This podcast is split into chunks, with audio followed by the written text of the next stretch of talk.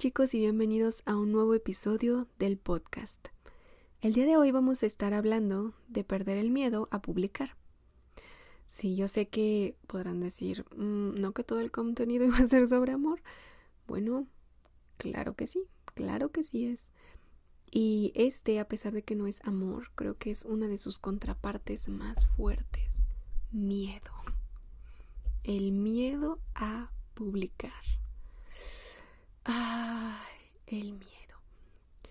Esta sensación de miedo, obviamente, como les he dicho y como les dije en el episodio de las emociones, no es necesariamente malo. El miedo no es malo, el miedo nos ayuda a sobrevivir. El miedo es una de las primeras emociones que alcanzamos a formar también. Pero Creo que a veces hay que diferenciar cuando el miedo nos está paralizando en lugar de ayudándonos. Entonces, de eso se trata este episodio, chicos. ¿Cómo perder el miedo a publicar? Y va a ir mucho de la mano con lo que voy a estar sacando de self-care para escritores. Pero bueno, comencemos con cuestionarnos. ¿Realmente es necesario publicar? Yo solía pensar que no. Y recuerdo que cuando inicié el canal hace un tiempo ya, algunas personas me llegaban a mandar mensajes diciendo que ellos no querían publicar y nunca publicarían, que a veces los mejores escritores jamás publicaban. A algunos les respondía en el momento y a algunos no, pero mi respuesta siempre era la misma invitándolos a publicar porque es cierto que no todos los escritores talentosos en el mundo son millonarios y son bestseller, pero creo que invariablemente parte de nuestro camino como escritor es publicar. No me refiero a publicar a un nivel nacional o internacional, simplemente mostrar tu escrito a alguien. A eso me refiero con publicar. Puedes publicar en Facebook, puedes publicarlo en tu estado de WhatsApp, puedes publicarlo en cualquier forma o cualquier de cualquier manera, en cualquier alcance, perdón. Pero publicar es muy importante para nosotros como escritores. Mm, ¿Por qué? ¿Por qué es tan importante? Chicos, creo que es momento de hablar de de dónde proviene este miedo a publicar.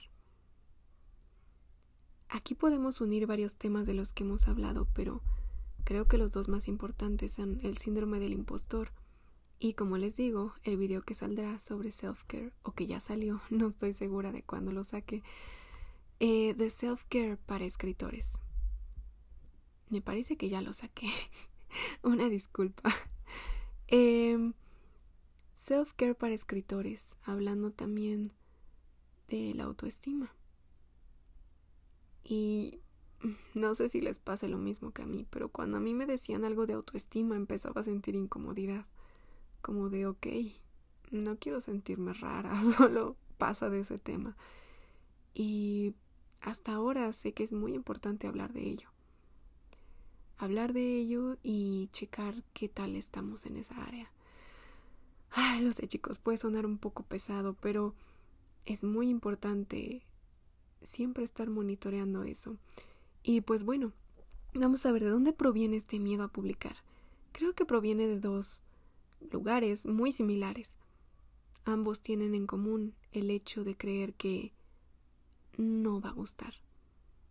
Claro, si, si pensáramos que le va a gustar a todos, creo que todos iríamos corriendo a publicarlo si estuviéramos 100% seguros de que les va a gustar. Correríamos a publicarlo. Pero si hay un poco de miedo en publicar es justamente eso. Piensas que no eres suficientemente bueno o definitivamente que no eres bueno. Eso también es algo fuerte, chicos. Y les voy a decir una cosa. Número uno, como les dije en el podcast del síndrome del impostor, y disculpen que lo esté mencionando tanto, pero es que va muy relacionado. Yo lo digo desde la experiencia de leer muchas historias de muchas personas y realmente en el 99% 9.999% de los casos, cuando alguien dice mi historia no es tan buena, en realidad no es cierto, su historia es muy buena. Y no digo que mientan por convivir o por no verse prepotentes o algo, yo sé que lo dicen en serio, que realmente creen que no es tan buena su historia, pero yo la leo y veo que es buena. A veces demasiado buena, muy buena, que me vuela el cerebro. Y las personas dicen que no lo es, los autores. Mm, todas las historias son muy bonitas en su propia definición. Eh, realmente creo que son muy pocas las que quizá parece que no tienen pies o cabeza. Y me voy a poner a mí misma como ejemplo. Si alguna vez vieron mi video de reaccionando a mi primer fanfic o reaccionando a mi fanfic de Harry Potter, sabrán que hay historias de vez en cuando que no tienen pies ni cabeza. Y ahí está el gran ejemplo. Por ejemplo, con el primer fanfic que hice, mi primera historia, no tenía pies ni cabeza, no tenía continuidad, no tenía explicaciones, no tenía buena ortografía. y aún así había un grupo de personas apoyándome. Ahí conocí a mis primeros amigos escritores y me sentí entendida y aceptada por primera vez en mucho tiempo. Entonces, si yo no era la mejor escritora y mi historia para nada era la mejor, ¿por qué le gustó a tanta gente? Bueno, no era tanta, pero sí era un grupo y se volvieron mis amigas con el tiempo. Qué extraño, qué extraño fenómeno. Y qué curioso que en el momento cuando publiqué por primera vez, me ayudó mucho el pensar que mi historia era muy buena. Yo realmente lo creía, que mi historia era muy buena y a todo el mundo le iba a gustar. Fue hasta después que empecé a volver más, volverme, más crítica conmigo misma en mis escritos, pero al inicio yo creía que era muy buena. y otra vez no estoy tratando de decir que no piensen así, al contrario, Creo que estamos encontrando la raíz de por qué publicar y por qué no publicar es fácil o difícil. Para mí fue muy fácil porque yo en mi corazón creía que mi historia era buena. Y las personas que, como ya dije, tienen miedo a publicar es porque en el fondo de su corazón piensan que su historia no lo es. Bueno, vamos a comenzar a desmentir eso. Número uno, y lo he dicho muchas veces, el que a alguien le guste o no tu historia es muy subjetivo. ¿Por qué? Otra vez mi ejemplo, mi fanfic. Sé que si a algún amigo mío muy, ah, no sé, amante de la literatura más profunda, más clásica, le muestro ese fanfic, probablemente me diría, ¿estás bien? ¿Qué te pasaba? ok, pero a las chicas que lo leyeron en ese momento les gustó mucho y me mandaban mensajes diciendo que esperaban el siguiente capítulo y me emocionaba bastante. Em, creo que es lo mismo con cualquier historia. Si yo le muestro y con cualquier em, representación de, entretenimiento, si yo le muestro una serie que amo, Anne with Annie, la amo, la amo, y por ejemplo, a mi hermana le parece un poco aburrida. No le gusta. A mi hermana, por otra parte, le encanta American Horror Story y a pesar de que pienso que las tramas son excelentes, yo no aguanto verla mucho tiempo. Em, y eso no significa ni que Anne with Annie ni que American Horror Story sean una mejor que la otra. Creo que las dos son producciones muy buenas. Cada una tuvo mucho éxito cada una tiene a las personas que les gusta y a las personas que no. Y lo mismo pasa con los libros. Pienso que no hay libro malo. Simplemente encuentras a las personas que gustan de esa historia. Entonces, recuérdate siempre esto, pero realmente tienes que creerlo. Recuerda mi fanfic. hay personas que lo van a odiar. Y es cierto. Pero eso no significa que sea malo. Porque hay personas que lo van a amar. Y lo van a amar mucho. Piensa en lo que más te guste ya sea tu libro favorito, tu película favorita, que, que te cause mucha emoción. Por ejemplo, yo soy Potterhead. me encanta Harry Potter. Y me hace sentir algo muy especial verlo. Me encanta, me encanta, me encanta. Es extraño para mí conocer personas que no les gusta para nada o que les parece aburrido. No lo entiendo. Sin embargo, me recuerdo a mí misma que todos somos diferentes y tenemos diferentes gustos. Así lo mismo, lo mismo pasa con las historias. Piensa en la cosa que más te gusta en este mundo. Bueno, hay alguien en este mundo que odia eso y que le parece que está muy mal hecho y que no le gusta. Y eso no significa que esté mal hecho y no le guste. Digo, eso no significa, disculpen, eso era para, para pequeña risilla durante el podcast. Eso no significa que sea malo. Simplemente significa precisamente que a esa persona específicamente no le gusta. Y las cosas no se pueden clasificar tan negro y blanco como este libro es malo, este libro es bueno. Depende de qué perspectiva lo estés viendo. No puedes decir esta película es buena, esta es mala, depende de la perspectiva. Y yo también pienso que de todos los libros, de todas las películas, de todas las series se puede aprender algo, se puede sacar algo, eh, no sé, algo increíble. Yo he visto películas con mi hermana en que las dos concordamos en que fue una pésima historia, pero qué hermosos colores usaron, qué preciosa producción tuvieron, qué hermosa banda sonora.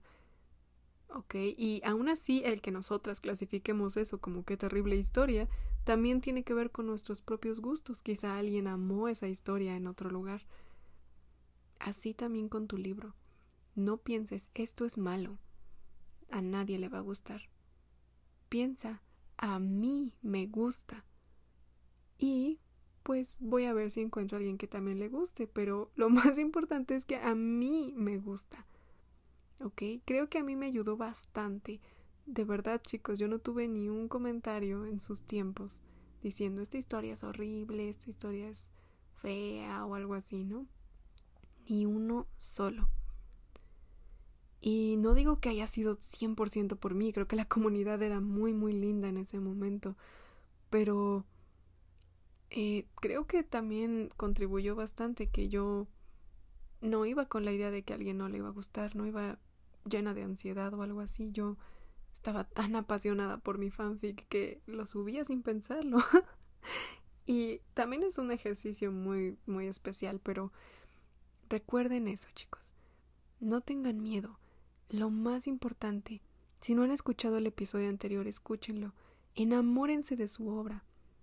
Enamórense de su obra y va a suceder igual que cuando eh, quizá, no sé, te enamoraste de alguien que no, um, no era como tú describías a la persona ideal, quizá, por ejemplo, físicamente, aunque eso ya sabemos que no es importante, pero si estás enamorado o enamorada de esa persona, no te va a importar. Tú sabes el valor de esa persona y lo amas, la amas, y no te va a dar vergüenza presentarlo con tus amigos, con tu familia, porque estás orgulloso de esa persona, porque estás enamorada de esa persona, la amas. Así con tu historia, ama a tu historia tanto que no te dé pena mostrarla, porque dices, oh por Dios, es muy hermosa. y sé, sé, yo sé, voy a hablar de esto más adelante, no en este podcast, pero en otro episodio, a diferenciar entre ser orgulloso y prepotente con mi historia es la mejor de todas, todas las demás son horribles, eso es diferente, pero el amar a tu historia tanto como para sobrepasar ese miedo, eso es lo verdaderamente importante, que tú sepas que tu historia es buena y que te gusta, ¿Tiene errores? Claro que sí, igual que una persona. ¿Tiene errores? Claro que sí. ¿Tiene defectos? Claro que sí. Pero la amas. E igual con tu historia. Entonces, primer cosa desmentida, tu historia no va a ser horrible y todos la van a odiar. Y en caso de que a alguien no le gusta, no le des demasiada importancia, es subjetivo, que no te dé vergüenza mostrarla a todos. Ahora, vamos al siguiente punto, que es otro, otra cosa por la que es muy importante publicar. Ya pasamos por el primero, es muy importante publicar porque no pasa nada malo y además te ayuda a hacer una relación muy fuerte con tu historia. Ya no la tienes que ocultar, la muestras a todo el mundo, está bien. Ahora, es muy importante mostrar tu historia por otra razón. yo, como les digo, este fanfic no tenía ni pies ni cabeza. Ahora soy mucho mejor en cuanto a continuidad, en cuanto a construcción de trama, etcétera, etcétera. ¿Y eso por qué sucedió? Por publicar. publicar te ayuda a mejorar. ¿Por qué? Porque ya sea que recibas algún comentario en retroalimentación y aprendas de eso, en lugar de sentirte mal, aprender de eso, o puede que encuentres una comunidad que te apoye mucho y como me pasó a mí, te impulse tanto que te den muchas ganas de continuar escribiendo historias. Y sin que te des cuenta, vas a ir mejorando, porque tienes a estas personas esperando alguna historia tuya y dices, wow, quiero hacerlo bien. Empiezas a investigar, empiezas a buscar información, a practicar más, a darte cuenta tú solo de qué cosas podrían mejorar. Y creces y creces pero no puedes crecer si solo escribes para ti todo el tiempo. Lo sé, es un poco raro porque escribir es un ejercicio que usualmente se hace solo y claro que no hay que perder de vista escribir para ti mismo, pero también no hay que minimizar la gran cantidad de valor que representa una comunidad. Es decir, tan solo se lo enseñes a tu hermano o hermana, a tu mamá o a tu papá, a quien sea, con que se lo enseñes a alguien, ya habrás pasado una gran barrera entre lo que puedes mejorar. Tendrás otra perspectiva, otra perspectiva de cómo estoy escribiendo, cómo estoy haciéndolo. ok. Y Publicar también significa hacer comunidad. Y no me refiero precisamente a pertenecer a 50.000 clubs y tener 30.000 amigos, pero tener uno o dos amigos que hagan lo mismo que tú es muy enriquecedor. Te permite hacer preguntas, compartir cosas. Eh, yo en esta comunidad me siento muy a gusto, chicos, y muy feliz porque sé que puedo hablar de algún bloqueo o de alguna trama que está atorada en mi mente y ustedes lo van a entender porque hacen lo mismo que yo.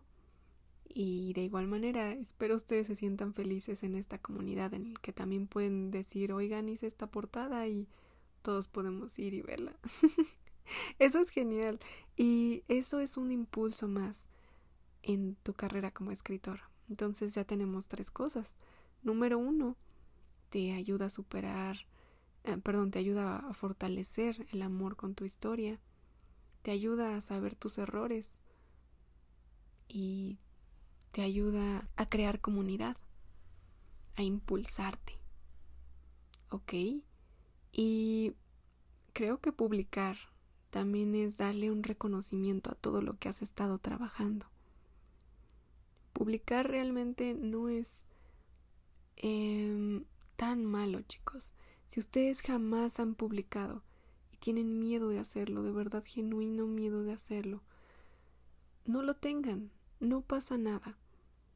Sí, quizá no recibirán 40 mil visitas en el primer día, o quizás sí, no quiero decir que no pueda suceder, pero eso no significa algo malo. Eso simplemente es algo completamente normal y van a ver que poco a poco empezarán a llegar las personas y los lectores y poco a poco empezarán a conocerlos, a platicar con ellos y van a ver el gran valor de tener una comunidad, una red de apoyo que te hace sentir querido y te hace sentir que tus historias llegan a los ojos de alguien más. Ahora viene una parte muy cursi. Publicar nos permite hacer crecer al otro. Publicar nos permite que lo que nosotros aprendimos con esta historia o quisimos comunicar con esta historia llegue a alguien más y ese alguien más se inspire y haga otra cosa derivada de eso y le llegue a alguien más. Y así hagamos una cadena, una red. Pienso que eso es una de las cosas más hermosas de los libros. ¿Por qué? Porque quizá Francis Hudson Burnett cuando escribió El Jardín Secreto tenía ciertos sentimientos y cosas en su corazón y ahora que lo lee otra persona, em, por ejemplo, yo me inspiré mucho en ese libro para escribir Libélula. Y obviamente no estoy comparando mi obra em, con El Jardín Secreto. Tampoco la minimizo, pero sé que El Jardín Secreto es un clásico muy, muy bueno. Eh, sin embargo, me gustó mucho ese libro y Qué curioso que ella lo escribiera hace mucho, mucho tiempo, sin saber que bastantes años en el futuro una chica de México lo iba a leer, se iba a inspirar e iba a crear otro libro inspirada en ese. Y obviamente no soy la única y estoy segura de miles de escritores que han hecho obras inspirados en el jardín secreto. Qué hermoso es porque siento que es parte de seguir alimentando el arte, Seguir alimentando el arte es muy importante, chicos. ¿Por qué? Porque si vamos con nuestro cantante favorito, con nuestro pintor favorito, con nuestro director de cine favorito, y eso siempre me ha llamado mucho la atención investigarlo, todos ellos tienen una lista de sus propios artistas favoritos. Es decir, nuestro escritor favorito tiene a sus escritores favoritos, nuestro músico favorito tiene a sus músicos favoritos. Y me encanta siempre investigar quiénes son porque me parece muy interesante ver la sutileza con la que incorporaron eso a su propia música o a su propia obra. Eso es alimentar el arte.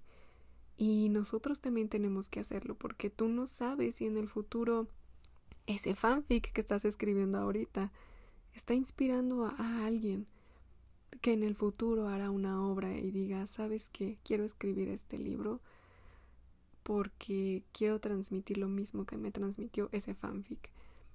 Aunque no haya sido muy popular o X o Y, eso no importa, pero lo que importa es que dejaste algo en alguien y ese alguien va a crear otra cosa. Y así se va alimentando y se va alimentando y tú no sabes en qué momento puedes llegar a ser la inspiración de alguien para crear algo muy muy padre. Y esa persona a través de su obra genial inspire a otra persona a crear otra cosa, incluso en otro, en otra rama artística, quizá le inspiras a hacer una pintura, a hacer una película. E, eso pienso que es parte de lo hermoso que es publicar. Alimentas el arte. Entonces, chicos, publicar es maravilloso. Puedes contribuir no solo a tu propia carrera como escritor, sino a la carrera de otros. Puedes contribuir a la vida de otros. Puedes superar mil cosas. Realmente te sientes muy bien cuando ya pasaste ese escaloncito. Y claro, siempre que se publica un nuevo capítulo, una nueva historia, hay un pequeño miedecillo que yo también siento, pero no tiene nada que ver con cuando no quieres mostrarle nada a nadie. Yo sé que todos tienen su momento, pero si tú no has querido mostrarle tus escritos a nadie, te invito a que lo hagas. Si tienes mucho miedo, haz el clásico, la vieja confiable y ábrete un perfil en Wattpad o en cualquier otro lugar. Si quieres usa un seudónimo, una imagen de Pinterest y súbelo anónimamente. Verás que poco a poco vas a querer mostrar quién eres porque te vas a dar cuenta de lo maravilloso es otro mundo estar publicado. Y como lo digo, no estar publicado no es estar en todas las librerías Gandhi, que es una librería muy grande aquí en México, ni estar en cada Walmart, ni aparecer en televisión. Eso no es estar publicado solamente, claro que significa, pero también significa que lo posteaste en Facebook le dieron like quizá dos personas, pero esas dos personas lo leyeron y contribuiste a su vida de alguna forma. Y ellos a ti, quizá uno te dejó un comentario de me encantó y ahora sabes que, wow, lo hiciste bien, no estaba tan mal como tú creías. Quizá alguien te dejó un comentario de no entendí la idea principal y puedes reescribirlo y serás más clara y tu narración mejorará. No hay nada negativo en publicar. Claro, obviamente hay personas crueles y personas que dicen cosas que no son muy buenas, pero tú sabes que cuando no es crítica constructiva, eso simplemente viene de un corazón lastimado. Ah, suena muy cliché, ¿no? Y además mi parrita está enojada por eso. Pero eh, es real. Cuando alguien solo comenta o escribe para lastimar es porque está lastimado. Entonces, solo ignóralo. Te doy un truco, solo borra el comentario. aunque se vea mal, aunque no sea lo mejor para ciertas personas, desde la perspectiva de ciertas personas, pero tu salud mental es importante. Si esa persona no te dejó retroalimentación, sino solo un comentario de odio, borra el comentario y la vida sigue. Y la publicación sigue siendo tan hermosa como siempre. Entonces, bueno chicos, espero les haya gustado el episodio de hoy. Los he estado haciendo un poco más cortos, no sé por qué, pero siento que voy al punto. Los quiero muchísimo chicos y cualquier tema que a ustedes les gustaría escuchar, no duden en dejármelo aquí abajito. Eh, recuerden que estoy en Instagram como sweethas95 y ahí les subo muchos más consejos de escritura. También escribimos diario en Twitch de manera gratuita, obviamente, a las 5 de la tarde todos los días de lunes a viernes. También recuerden que analizamos Romeo y Julieta los miércoles y los viernes yo leo sus historias de WhatsApp. Así que si no se han animado, el viernes manden su historia. A ver si les toca que los lea y ya pueden sacudirse ese miedo. Pero bueno chicos, les deseo lo mejor y si van a publicar por primera vez, pueden etiquetarme y voy a darles amorcito a su historia. ¿Sale y vale? Los quiero muchísimo y nos escuchamos en el próximo episodio. Besos.